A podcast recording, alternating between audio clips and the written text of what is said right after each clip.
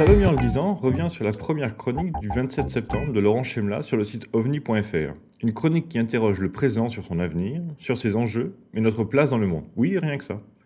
La chronique s'intitule La course en solitaire et ouvre sur une citation de Nietzsche. Où cesse la solitude commence la place publique, et où commence la place publique commence aussi le bruit des grands comédiens et le bourdonnement des mouches venimeuses. Ainsi parlait Zarathustra. Il a toujours été difficile de sortir la tête du quotidien pour essayer de retrouver une vue d'ensemble de l'évolution de nos vies. Et quand cette évolution devient une révolution en accélération permanente, comme dans nos sociétés numériques, ça devient une gageure. Pourtant, quoi de plus nécessaire que de prendre du recul, au moins un peu? Comment sans ce recul juger de notre trajectoire, des obstacles qui sont devant nous, de ceux que nous avons su éviter sans vraiment nous en apercevoir tant notre vitesse était grande? Difficile de voir la totalité du chemin qu'on emprunte, sauf à s'en éloigner. Pas besoin pour ça de remonter très loin en arrière. 30 ans à peine. J'ose croire qu'une majorité d'entre nous s'en souvient. Sony vient de sortir son tout premier Walkman, voilà peu. Nos rendez-vous avec le monde se résument pour les plus curieux d'entre nous à un journal le matin, les ragots autour de la machine à café au bureau, et le journal de 20h à la télé le soir. Un coup de téléphone à sa mère, une fois par semaine au mieux, et puis c'est tout. Difficile de voir une évolution depuis l'époque lointaine où les seules interactions sociales se concentraient à la sortie de la messe du dimanche et à quelques fêtes de village, 30 ans. Un saut de plus, même à l'échelle d'une vie humaine, et pourtant, tout était déjà là. Le PC est né en 81, ouvrant la voie sur le pire et le meilleur de la standardisation logicielle. Le Minitel est arrivé en masse dans nos foyers en 82 et nous avons entamé, sans nous en apercevoir, notre rapide mutation numérique à partir de ce boîtier. Qui aurait pu prédire notre présent hyper connecté à cette époque? Nous sommes passés, sans vraiment savoir comment, d'un rapport au reste du monde ponctuel à heure fixe, fortement standardisé, à un rapport permanent, intime, spécifique de plus en plus souvent à chaque utilisateur. Un rapport à ce point devenu la norme que c'est désormais la déconnexion qui fait l'actualité lorsque tel ou tel choisit à son tour de médiatiser son retour à la préhistoire. On peut voir les années 80 comme un tournant dans tous les domaines. Le PS au pouvoir, les années fric, Margaret Thatcher, la chute du mur, le sida. D'un point de vue économique et social, certainement, ces années ont modelé notre époque actuelle, mais technologiquement. Le Macintosh d'Apple, le Windows de Microsoft, le CD, la NES, de grands progrès. Mais toutes ces inventions manquaient singulièrement d'ouverture sur le reste du monde. Chacun semble même, avec le recul, destiné à une utilisation nombriliste, individualiste. L'utilisateur de Windows est réduit à l'utilisation de son compte personnel, nominatif et fermé. Le CD s'écoute à domicile. Et la NES est accusée de fabriquer une génération d'autistes. Je ne sais pas ce que l'histoire en retiendra, mais pour moi, les années 80 resteront surtout la dernière décennie de l'humanité déconnectée, celle dont on dira un jour Voici comment vivaient nos ancêtres avant le monde moderne. Les dernières années d'isolement, les dernières années de vie privée, l'époque du temps lent. À partir des années 90, tout s'accélère brutalement, et avant même l'arrivée d'Internet dans le grand public.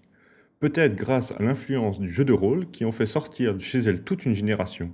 Là où les parents vivent encore une cellule familiale nucléaire, retranchée du monde, les interactions sociales prennent une ampleur nouvelle dans notre histoire. Le plan informatique pour tous, en faisant entrer l'informatique dans l'école, et les micro-informaticiens remplacent de plus en plus dans l'entreprise une génération d'informaticiens mainframe formés au COBOL et à la carte perforée.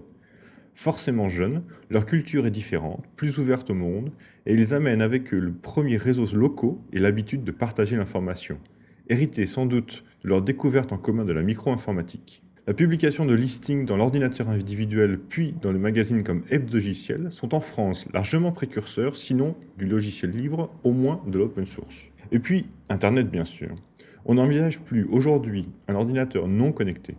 Nos téléphones sont de plus en plus dépendants du réseau global. Nos télés, le symbole même du repli sur soi, seront bientôt elles aussi mises en réseau. Internet est dans nos foyers, nos écoles, nos boulots et même dans nos poches.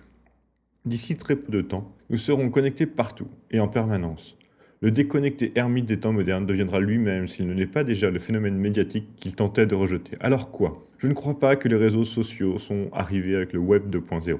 Dès qu'un outil met des humains en relation, dès qu'une liaison informatique est établie entre deux points distants, elle ne relie pas seulement les équipements, mais aussi et surtout les humains qui les utilisent. Si les premiers réseaux informatiques étaient destinés à partager des ressources matérielles rares, comme les imprimantes, la puissance de calcul ou le stockage, ils ont dès le début été hackés pour servir aussi et surtout de messagerie et de support de discussion publique. Tout réseau informatique est un réseau social, et un réseau informatique mondial permet des interactions humaines à une échelle sans précédent dans l'histoire de l'espèce. C'est une évidence qu'il est toujours bon de rappeler. Alors imaginons, si nous le pouvons, ce que sera demain quand le réseau global nous accompagnera partout.